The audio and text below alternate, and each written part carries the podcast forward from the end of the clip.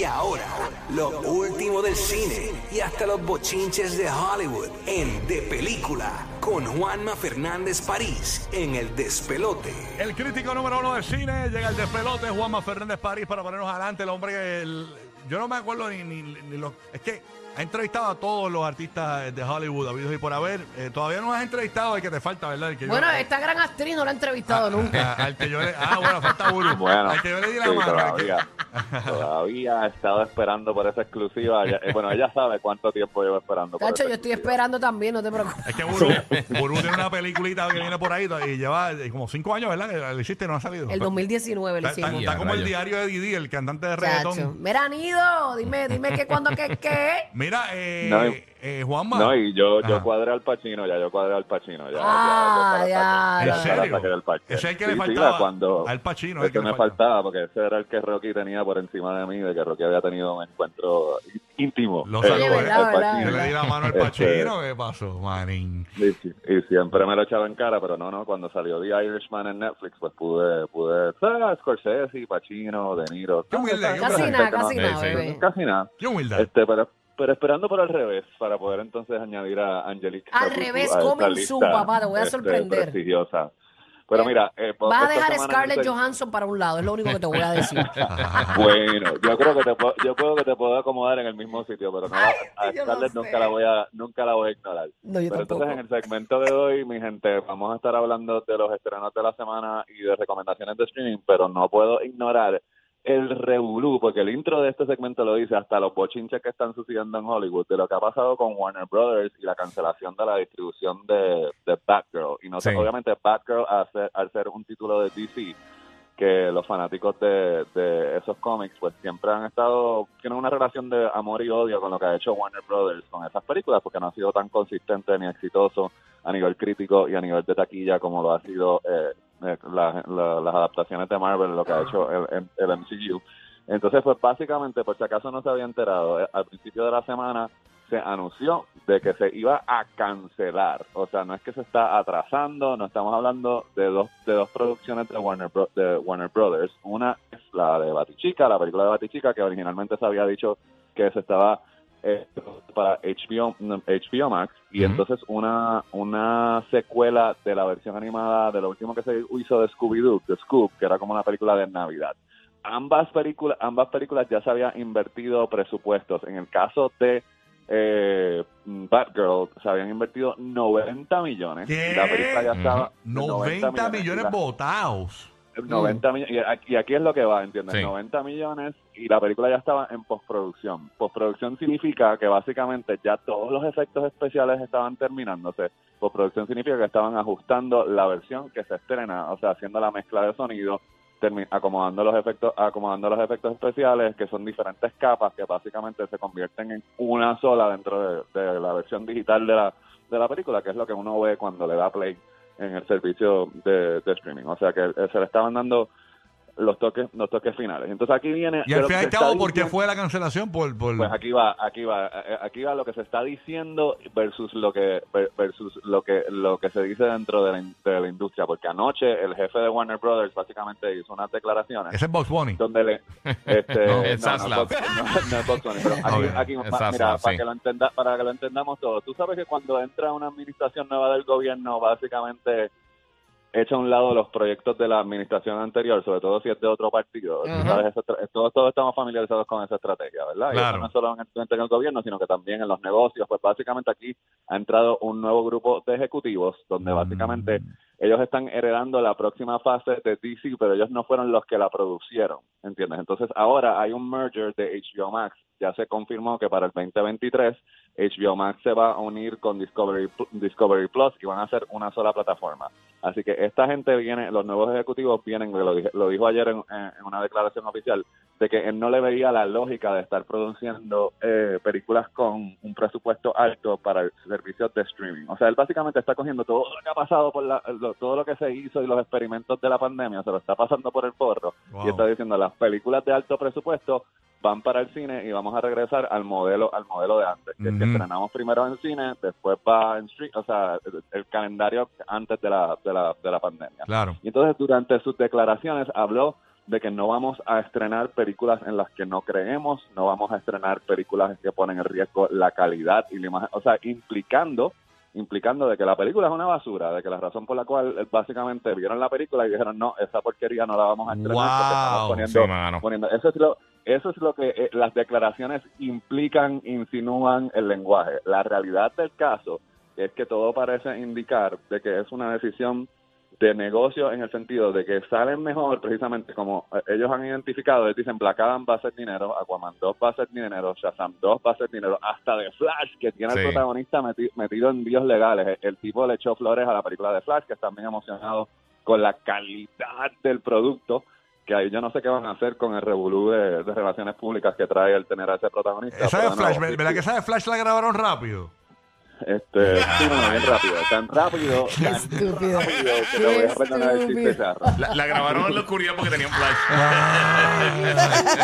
No, y el mío estuvo a suerte, estuvo peor. Sí, estuvo peor. Estaba, estaba aportando ahí. No, Aportando pero a, están, a los están- basurín. están a- eh, están ahí, están a la par. es que estoy, castigando para guionistas, eh, pero no, no me Sí, sale. sí, no me bueno, sale. pues no te quites, no te quites el locutor, papi. Tienes un futuro con que joyitas. Seguimos Este, de locutor. Dale, eh, anyway, el punto, eh, el punto es de que lo que se dice es que al no estrenar, a- al no estrenar la película, entiende, al cancelarla, porque lo que están diciendo no la vamos a estrenar en el cine, no se la vamos a vender a nadie, están cogiendo esos 90 millones para hacer un, eh, un tax write off, entiendes, que así eh, si la película se estrena en algún lado, pues entonces esa pérdida, eso, lo que si, si no genera dinero, pues esa pérdida se la adjudican a su régimen.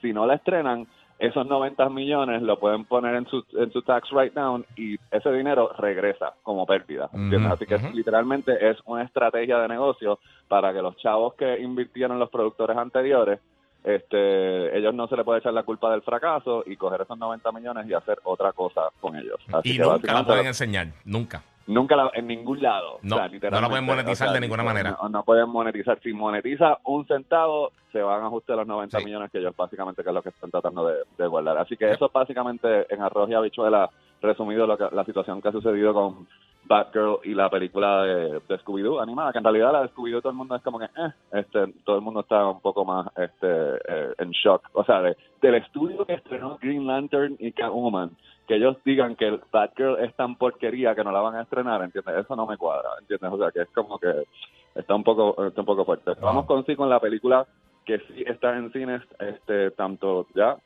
tanto en Puerto Rico como en Estados Unidos, para los que nos están escuchando en la Florida Central, es Bullet Train, que es la película nueva del director de Atomic Blonde y Deadpool 2, que tiene como protagonista a Brad Pitt, y un señor ahí que ha sido acreditado como Benito Antonio Martínez Ocasio, Yeah. eh, aka Bad Bunny.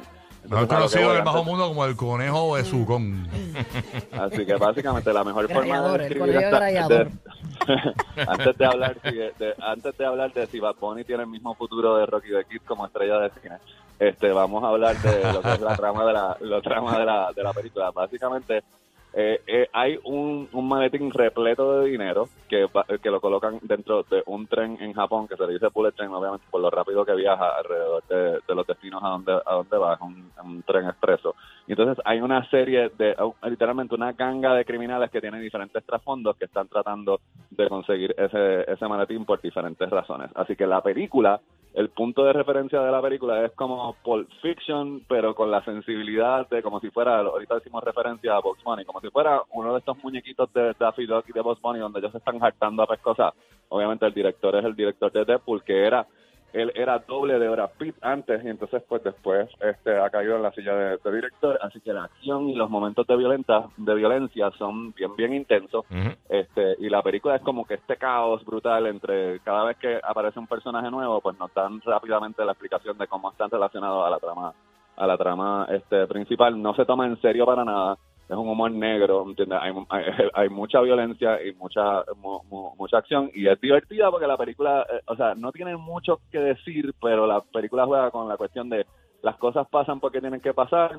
El personaje de Brad Pitt es como que este rubio bobo que está obsesionado con que no entiende si en realidad tiene mala suerte o no tiene mala suerte, así que la película juega con eso, con qué es la suerte y qué cosas pasan porque tienen que pasar, pero de nuevo, eh, el meollo del asunto es la acción Bad Bunny interpreta una de las personas que se monta en el tren que precisamente su- sin revelar mucho y dañar la historia de su personaje, que se llama El Lobo, de Wolf, este, está buscando venganza y él le ha atribuido la mala suerte de lo que le pasó a él este, al personaje de Brad Pitt. Así que él se monta en el tren básicamente a limpiarle el pescuezo a Brad Pitt, así que por eso es Bad Bunny es, que- es- es mexicano, ¿no? En, en la película. Sí. es de México, correcto. Lo de Es narco le vino bien entonces, con, ¿verdad? Fue Este, una práctica para él. Bueno, lo que- y a lo que voy a decir entonces, porque tú sabes que en las redes, eh, como Bad Bunny, no sé si sabían que Bad Bunny está pegado, no sé si tienen esa noticia, No, sabía. es exclusiva, que, ¿me ¿entiendes? Pues tú sabes que está viendo mucho clickbait, ¿entiendes? Que ahí, yo he visto esta, ah, Bad Bunny se va a ganar un Oscar, gente, ok, vamos, vamos primero. No, no, no. Y eh, Bad Bunny se va a ganar un Oscar, ¿no? Sí, lo he visto, mano, en par de... en Bueno, par de sabrá Dios si nos en- sorprende, porque es lo único que le falta. Bueno, si lo Bueno, compra. que- Bueno, aquí Bueno, no. no, eso, comprar, se puede comprar el Oscar. No se puede comprar. por esta película, no, ya empieza el otro con el clickbait, no se Sí. puede comprar el Oscar de esa forma. Ah, por bien, esta bien. película no va a estar nominado al Oscar porque primero no es una participación significativa y a lo que voy. El triunfo de Bad Bunny aquí es de que él no es nota, o sea, yo te digo, él a la película explota su presencia, su carisma, él carga muy bien la sección, Sí. hasta, o sea, literalmente la secuencia de pelea que tiene, él no, no tú no dices como que diablo, mira, lo doblaron, no, él- literalmente es él haciendo lo que, haciendo la, la coreografía en pantalla, le queda muy bien, pero no es el tipo de participación que tú dices, diablo, este tipo va a estar actuando hasta que tiene 75 años, él es una estrella de cine, él es la próxima, el próximo Will Smith, y no es porque no, o sea, no tiene que ver nada con él, es que los personajes y la forma en que la película lo trabaja, Pero no la son tiene, la tiene. pro- profundo, ¿entiendes lo que te quiero decir? Es como que eh, vamos a tener que esperar a otra intervención de Bad Bunny en el cine para poder determinar si tiene carrera como actor a largo plazo. Aquí lo que eh, aquí lo que se confirma es lo que sabemos, que tiene carisma y presencia y magia y, y de, de estrella, ¿entiendes? De que definitivamente para lo- y de nuevo, el triunfo de la participación de él en esta película es de que no es la nota discordante, de que él está a la par con Brad Pitt, él está a la par con Sandra Bullock, o sea, literalmente no parece como que está ahí colado y que le hicieron un favor. Sí, no se fuera de el lugar. mundo- Exacto, todo el mundo, y eso se puede decir de todo el mundo en el elenco de la De verdad la que sí, película, mano. este, bueno. así que definitivamente, o sea, de nuevo, hay- hay, otros que están también buscando tráfico y diciendo como, ah, no, es lo mejor que has hecho, o sea, desde, o sea, él, él está bien, al igual que todo el mundo, la película está súper entretenida Sí. y la razón para verla es que es acción, eh, acción que no se toma en serio. Yo la encontré súper, súper, súper divertida, así que por eso es que la estoy eh, recomendando. Pero no es la película de, de, de Bad Bunny, todo gira alrededor de Brad Pitt y él es parte del elenco secundario. Sí. Habrá que ver cuando filme eh, la que va a hacer con Sony, con la coproducción con Marvel, que es El Muerto, donde ahí él es el protagonista y va a tener que cargar la película de principio a fin. Esa va a ser la prueba la, la prueba de fuego. Lo otro, ahora nos mudamos para Me queda poco tiempo, Para. rapidito, 10 segundos. Rapidito, rapidito. Ok, Ajá. pues para streaming, para streaming. En Netflix está finalmente la adaptación del cómic de Sandman, que es una mezcla de horror con fantasía. Eh, Neil Gaiman, el, el cómic, así que los que les gusta ese tipo de mezcla. eh, Netflix está apostando a que esto va a ser la próxima Stranger Things. Así Duro. que mucha gente ha estado esperando por eso. Y obviamente los fanáticos de las películas de Predator, Predator versus los nativos americanos, que se llama Prey, está en Hulu. Y de Ay, nuevo, buena. no se, no, o sea, no se deje llevar porque se las ingenian para que ese concepto, si Predator en los 1700 versus gente que no tenía armas, funciona y funciona súper brutal.